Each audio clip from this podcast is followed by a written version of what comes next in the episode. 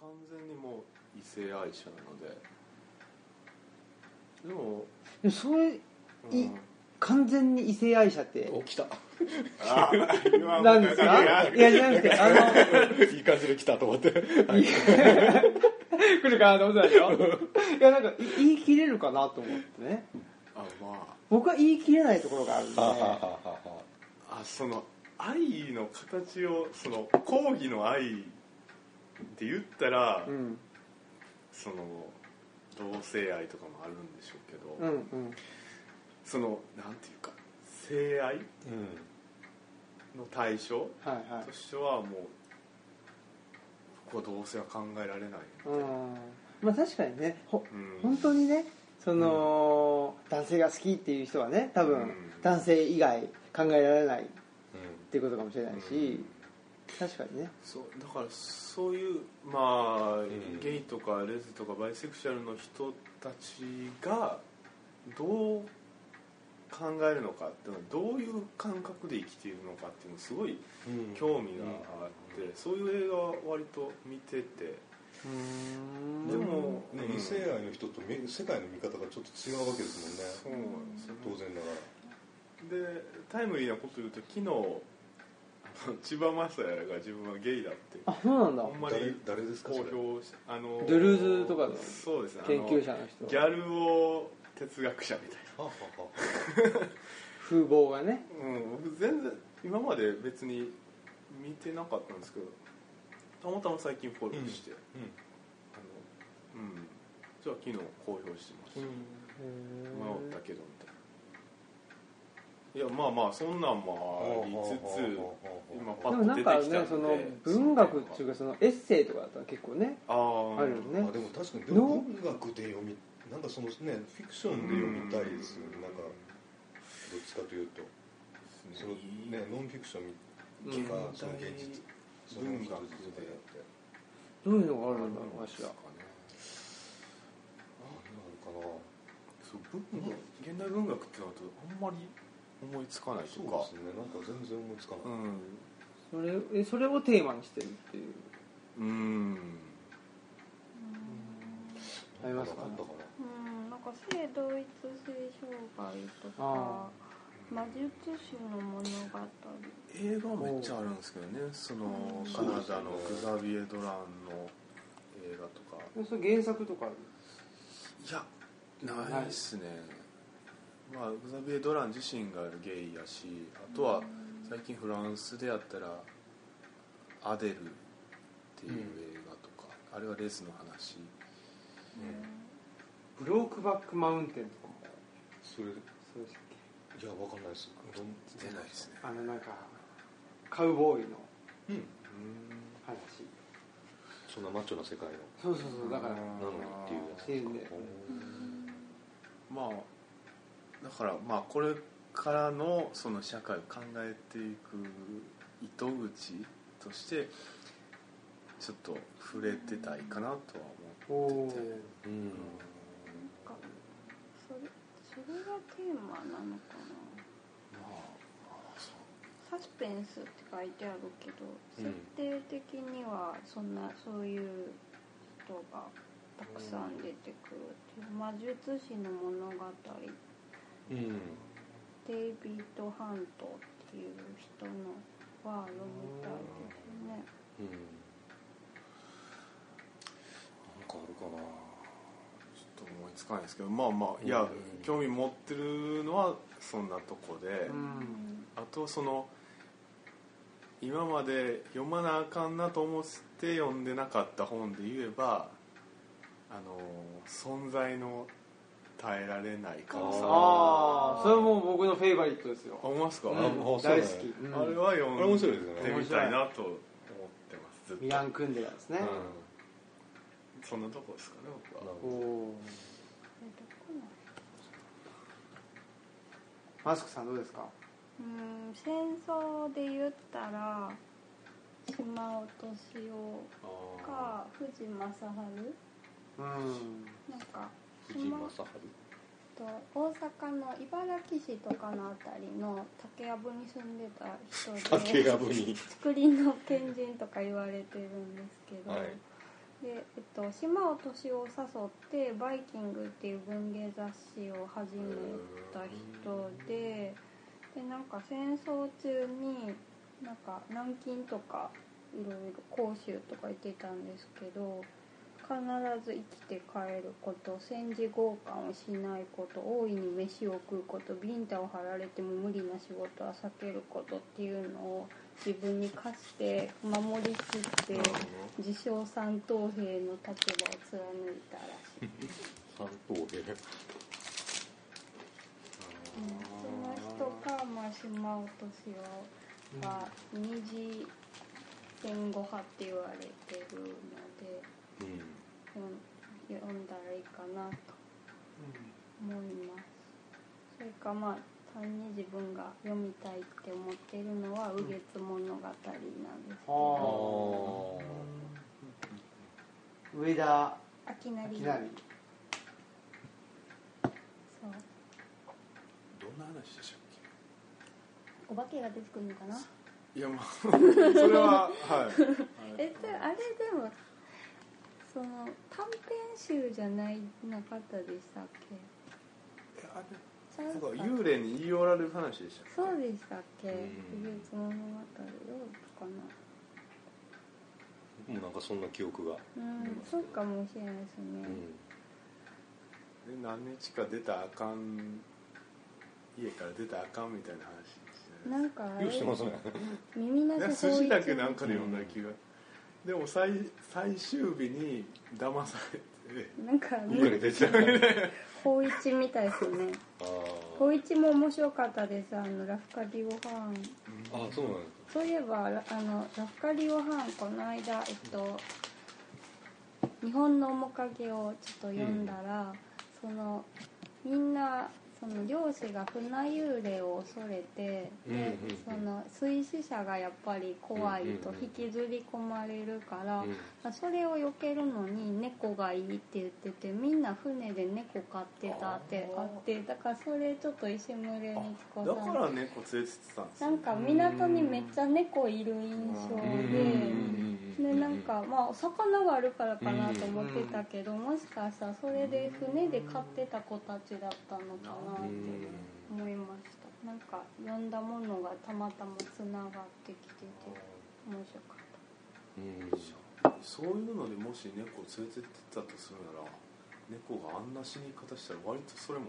ダメージでかいねっえす、そうですよねなんかしかもそその猫連れていけないってなったら結構ねうん怖いっていうのはあるしうんうんなるそうなんかなと思って、あれはハーンどこの話を聞いたんでしたっけねあでも瀬戸内海かもしれないですけどねわあそれかあでもやっぱ山口とかの話かなかもどっちか山口だったら瀬戸内海なのかなんかあの白野イ海ってどっちかというとこう水大きな湖みたいああなーそっか感じがするじゃそなういです、ね、なんか僕そのラッカディアハンの話ってなんか結構概要っぽかったような記憶が猫のことは全然覚えてなかったですけそどうですよねそれ漁師の話はちょっとどこの話かわか限んない界けなど、だからとか思ってたんでうすーんなんか関ヶ原関ヶ原じゃないわ関ヶ原じゃないわいきなり違う違う違う違う違う山口とかあとやっぱ神戸の辺りとかのことも出てきてたかなうーんなんか関係ないけど関ヶ原のとこになんなんとかパークみたいなのありませんうんなんだっけな 関ヶ原のなんとかパークって言ってなんとかパークうん、なんかその河川パークみたいなそうでなんか天下わ分け目分け目のの合戦が再現されてるんですよ、すごいですねうんはいでそこになんかなんだっけ碑があってはい「ノーモア関ヶ原」とかって書いてある わけがわからん何をまあ多分ね日本がそれ石田三成が建てたんですかね いや知らないノーモア関ヶノーモア原関ヶ原で日本がね東西に分かれることがなありませんようにと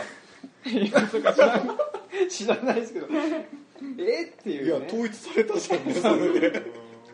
もうわけが今 更言ってること分かわってないんけじゃがわからなないいかっでてすいけど、うまあ、そういう話がねあったなっていうそんな愉快なところがあったそうとなはん知りでますせんよでしたそうですそれぜ思わずそうですひぜひ行ってきますそんなそんな潔白感ないけどなそこに ノーモアってなんだよそこにないけどな ノーモアですからねねえ素晴らしいですよ壇の浦って言いたかった壇の浦ね違ノうのじゃないノーモア壇の浦ねノーモアだノ本ー当ラです よそれはほんまほんね本当にノーモアですよノーモアですねうん平家としては清家としては清家ノとーしてモはアでしょうねねノーモア源氏としてはワンモアでしょうね多ワ分ンねモアだノーラやりたい方いやだいやワンモア壇の浦というよくわかんないですけどねうんということで何も決まらない何も決まいらないやですねララカディオハーンもいいと思いますけどねあーあ本をそう今ハンを読んだよっていう話だったんですけどそうですねまあでもあそのっか日本の面影すごい良かったちょっとでもその LGBT の小説っていうのをなんかさちょっと探してみたいな探してみたいですねもうちょっと調べたいですそうな、ねなんか今ちょっとほんなんかそう言われてみて思うけど本当に知らんなっていう、うんそうなんですねえちょっとだからそそれをしばらく調べてうん、だから次の次ぐらいにしますそれまあそれもいいですね LG そうですね LG ちょっと、うんちょっとリサーチ期間を、うんうんリサーチ期間というかねちょっと頭のうんそう片隅に置いておいてねで1個何か挟んでうんうん戦争系いやうん何でもいいですよミラン・クンデはもうねそれこそいいし、なんですかねあの南米の文学にもずっと興味はあって全然読んだことないんであそうなんですラかそスのカサスラスカサス 食わちょっと古いず食わず好きみたいなあー僕ガルシアガルシア・マルケス大好きなんですああよそうなあんあ長くないですかあれは100年の孤独は長い、長いえあ長い他にもありますあのー短編集もあるですねアあロケメッソの人ってなんだっけあパウロコエルあパウロコエルねあの人スペイン人が長いじゃないブラジル人ブラジル人かああのー、あれはね僕は好きですよパウロ・コエルはあのー、もう女の人が好きそうパウロコエルあれは良かったですあのなんとかの山ああはいあのなんだっけ予言者の話でしょ違うあそうやった気がしますうんまだあるまでパウロ・コエルルあうんなんかいあの古代の預言者の話のやつがあったよね結構あの311のすぐ後で読んで割とそのタイムリーやったっていうのがあうんへってなんとかの山そやうった気ありがしまますしたね忘れちゃったあれけだどけはまあまあ好きですけどあとはちょっあとはちょっとって言うってことは結構読んでるわけとなんかねいやアルケミストとなんかもう一個読んだ気がしますね星の巡巡礼星の巡礼なんてなかったっけちょっと忘れいちゃやったあるよあったっけあとララテンアメリカっていうとバルガス・リョサとかああああボルフェスカルペンテーィールカカルペンティールボルフェスそうですねボルフェスでもちょっと挫折しました僕はどっちもちょっとねそんなに読みやすくはないですよね確か南米系もねいくつか読んだけど読みやすかった印象はないです ねちょっと読みやすそいれ方はがいい役が悪いんですかいやそんなことないと思いますよよあのーガルシア・マルケスの「100年の孤独」なんかでも僕何回読んでも内容全然思い出せないんですようーんそうなんだインディアスの破壊についての簡潔な報告がありますよそれ随分遡ってないですかあでもそれ読みたいと思って思ってまししたラスカサスなぜか付箋が貼ってあると僕は読んだんだな16世紀の人ですよそうですよ16世紀それだってマルシェに持っていこうかと思ってたんでああいいじゃないですか確かに僕もこれは読んでみたいなとインディアンジュエリーの人がねいらっしゃるこれ知ってます知らないです知らないあのースペイン人がはいはあの、まあ、しあの新大陸発見って言ってはい行くわけじゃないですか、いでそれこそ、えー、とピサロとかコルテスとか、まあああいういわゆるコンキスタドールと言われる、はいその征服者が攻めていってでたくさんその現地に住んでる、まあ、あの原住民を殺すわけですよ、はいはいでそれをまああのヨーロッパ側から見ると、まあ、一つはあのキリスト教を、うんあのねまあ、清めるだったりあとはなその、まあ、あと黄金をね持って帰るとかいろんな理由をつけてその正当化するわけだけど、え全然正当化できねえだろっていうようなことを報告してるっていう簡潔な簡潔な報簡告潔な報だからその周りのノリにな流されなかった流されなかった稀有なうんけどな報告というふうに一応言われてるわけですよ、うんどうなの教科書だと、うんうんだけど、うんうんそれだけなのかっていうのをちょっとね読むと分かりますよあそうなんですか、ういへえや分かんない僕があの どうだったか全然覚えてないんですけああど、うん、っていうふうに一応その通説で通説ではね、うんあの言われてるじゃないですかその、お当時のそうそういうふうに思ってそう聞いてますそうはまあヨーロッパ人の良心っていうかね、い、うんうん、良心としてのラスカサスみたいな感じで言われてるけど、うんまあ別にラスカサスだけがねそんな良心だったわけでもないだろうし、うんで多分こそのその中にもやっぱりあの当時の,、まあ、あのヨーロッパ人の考え方もね出てきてるだろうし、そのスペイン人のそのえなんだろ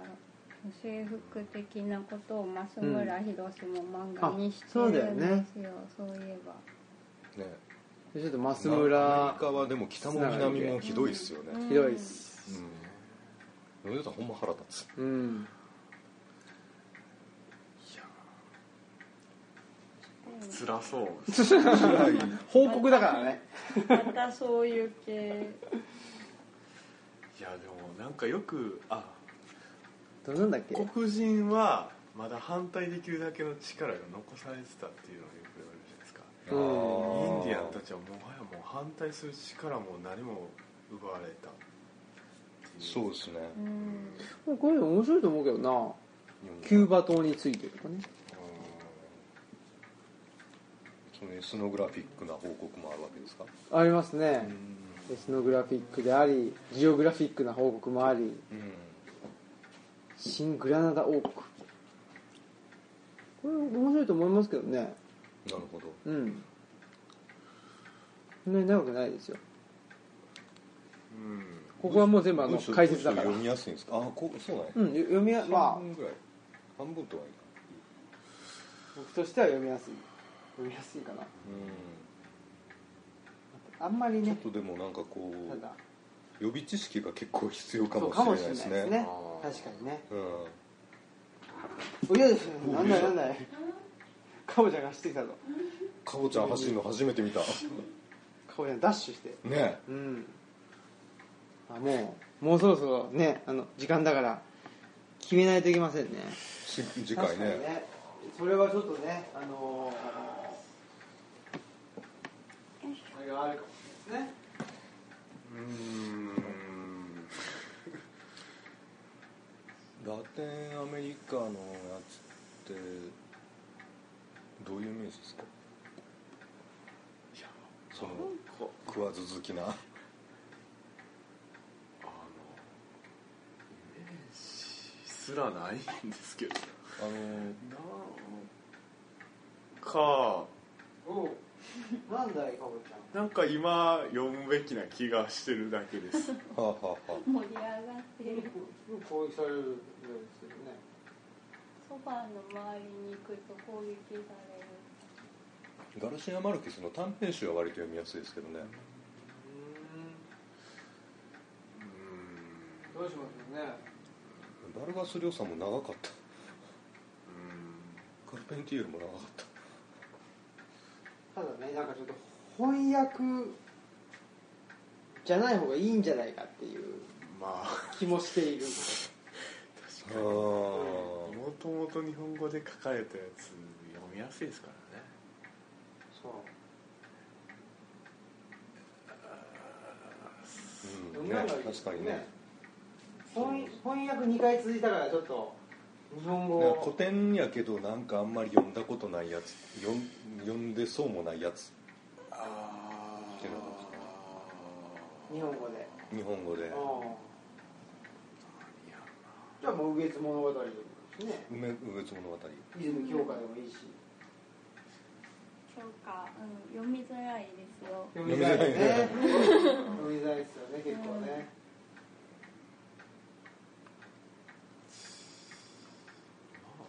大体僕は読んで出ないですけどあー僕大体やつない例えばカニ光線とかああカニ光線もいいかも出ないねですあれは比較的短いカニ光線にしましょうかカニ光線記事的 な的な敵じゃないか、全く意味がもう意味をなさない言葉でしたけど今のがねあれも暗いんですけどねまたね暗いの続きもしますくは大杉栄の極中期 また暗い極中期好きとしてはそれそれもいいかもしれないしうんこ中気づきなんですか僕は極中期好きでああすで極中に入った人好きっていうかなるほど佐藤勝とかうんそうですねいろいろとあスカあワえスカワリでもそうなんだ堀江貴文とかこれ例外がいましたね獄中に入った人で、ね、あのす好きじゃない人でね、あーうん例外がいましたけど残念でした残念でした、うんこの定時はね打ち破られましたね、打ち上げられたホリエモンってあれが今最近世世に言われてるサイコパスってやつですかホリエモンそうそそうなそうなだのって人の痛みとか分かってなそうじゃないですかあの人うんまあ分からなそう元からだから知覚できない気がするな 自分のは分かるのかなまあそうなんじゃないですかどうなんですかね何にしましょうかねもうなんかなんか出てきそうでちょっと出てこないですよねうん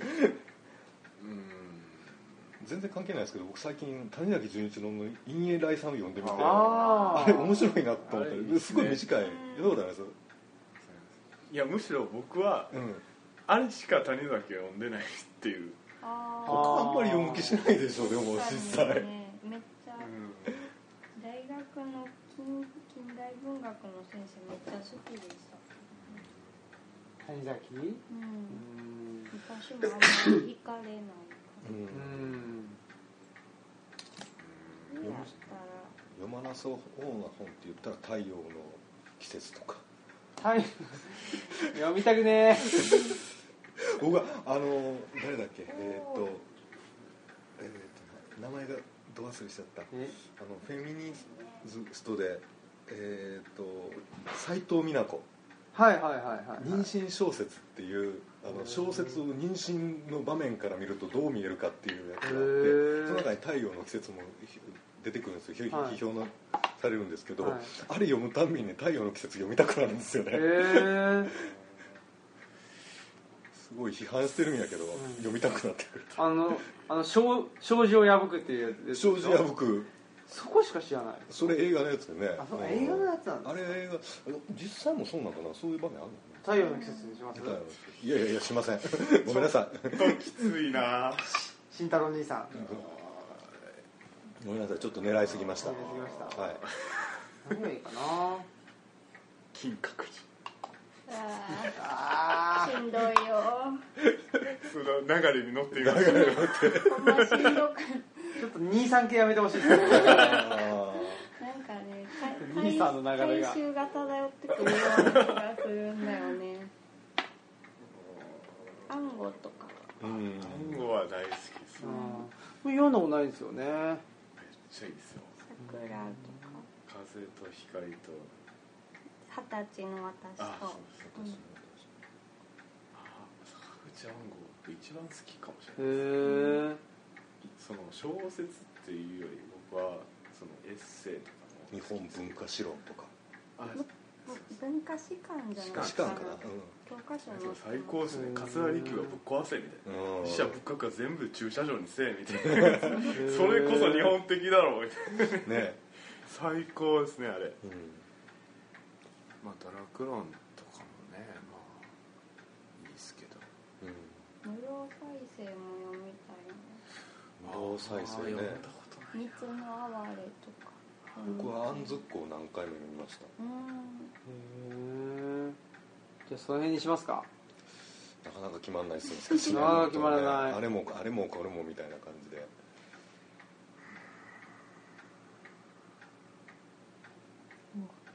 うん時間が来てしまうと1分あと1分うーんあれみたいにしまするつぼみたいにしますメモ書いて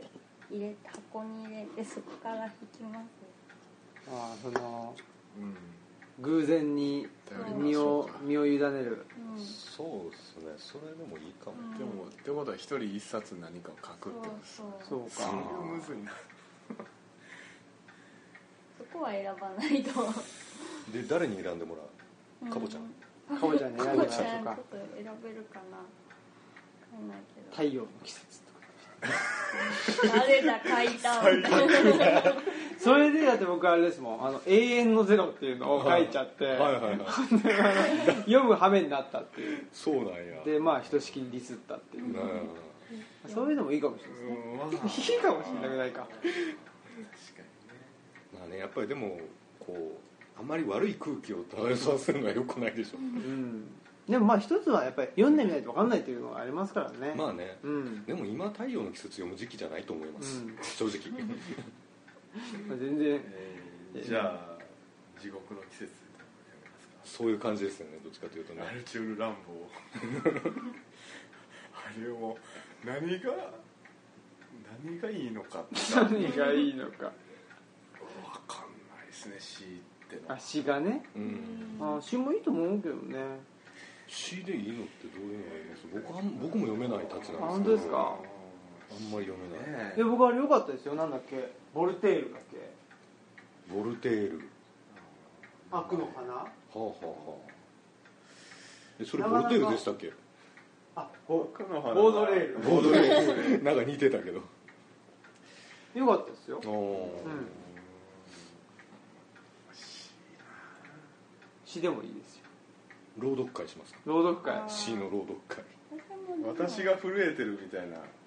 なかったですかえうんなんだそれななんか教科書にあった気がするんですよねうーんボードレールあいや日本の C で日本の詩なんか僕だってほら震えてまあねまあ ねまあねって感じですけど C って言ったら「春と修羅」とか春と修羅宮沢賢治俺は一人の修羅なのでうんそこしか知そられないもう全然わかんないですねなんかリュックにすごい戯曲とかね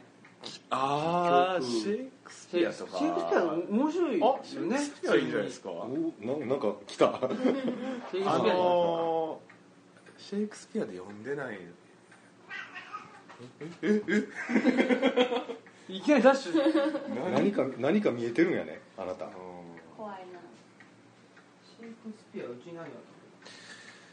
た嵐とかああそういうの読んで読んでないですもんねないなシェイクスピア読んだことがないあ本当ですそかうです僕はハムレットは良かったですけハどねムレットすら読んでない、ジュリアス・シーザーあまあそれこそなんだっけあのマクベスとかねはいはい普通に面白いです ようんうん戯曲もありかもしれないですね教科も劇曲いっぱいありますよかぼちゃんも探してくれてんのありがとうよ天使物語とかベニスの証人だけ読んだことがああメイーの少あ年読んねだかな覚えてるる最後のトンチみたいな終わり方が好きっていうう、ん面白いですよああああ探してる私が響いているでしたわ「うん未知へ」っていう詩誰の、うん誰の詩や木村信子んうん私が響いているうん透明な殻の中で響いているありったけ響いている外はもうすぐ春らしい私が響いているうん痛いほど響いている溢れるほど響いているもうすぐ私は割れるのだ私が響いている表へこだまして響いているまだ見たこともない山を山へ胸をときめかしてうん私が響いているそれなんで読んでんの分かんないですなんか突如詩で思い出し足たで親父だうん未知へいいじゃないですか詩もいいし戯曲もいいしあの日記もいいしね僕日記好きなんですよあ日記が好き日記はそうで日記とか日記はそう日記も絶対面白いです よ新規嫌な乗こと車だけど日常でしたっけん新規乗車ああの長い花粉長い花うんあはははもそうだしあの山田風太郎の「戦中派虫けら日記も」はあのは辺のね日記物も好きですよ土佐土佐日記読もうか日記土佐日記土佐日記いいねかげろう日記うんかけろ日記男もすなるうん日記というものを女もしてみんとてすうなるん日記ってね古いですからねなんとなくマスクさんに決めてもらいたい気がするんですよねなんとなく今お願いします次回は日記次回は何でしょうじゃあ土佐日記にしうま土佐日記に決定しましたこんだけ話聞いてそんなもんですわ土佐日記でそんなもんですわねんはいはいということでえ次回は土佐日記についてえー語っていきたいと語もうなんか1分前までそんなこと何も思ってな かったねえトラウマの話とかしてたのに一生懸命ねえ人間がすること、詩を朗読した人もいたしね急になんでこうなったんだろうえ土佐日記にしましょう土佐日記ということではい決まりましたはいはいではえーもういいですねはいいいやはいエンディングいいんですかエンディングはいいですはい長いんだ長いんで、はいということで、えー次回栗の機会は土佐日記について語りますこうご期待ということで、いえー本日のお相手はオムラジの革命児青木とマスクと磯田とコロリン東でした はいささよようなうらならあ日課僕は言うの忘れたそうです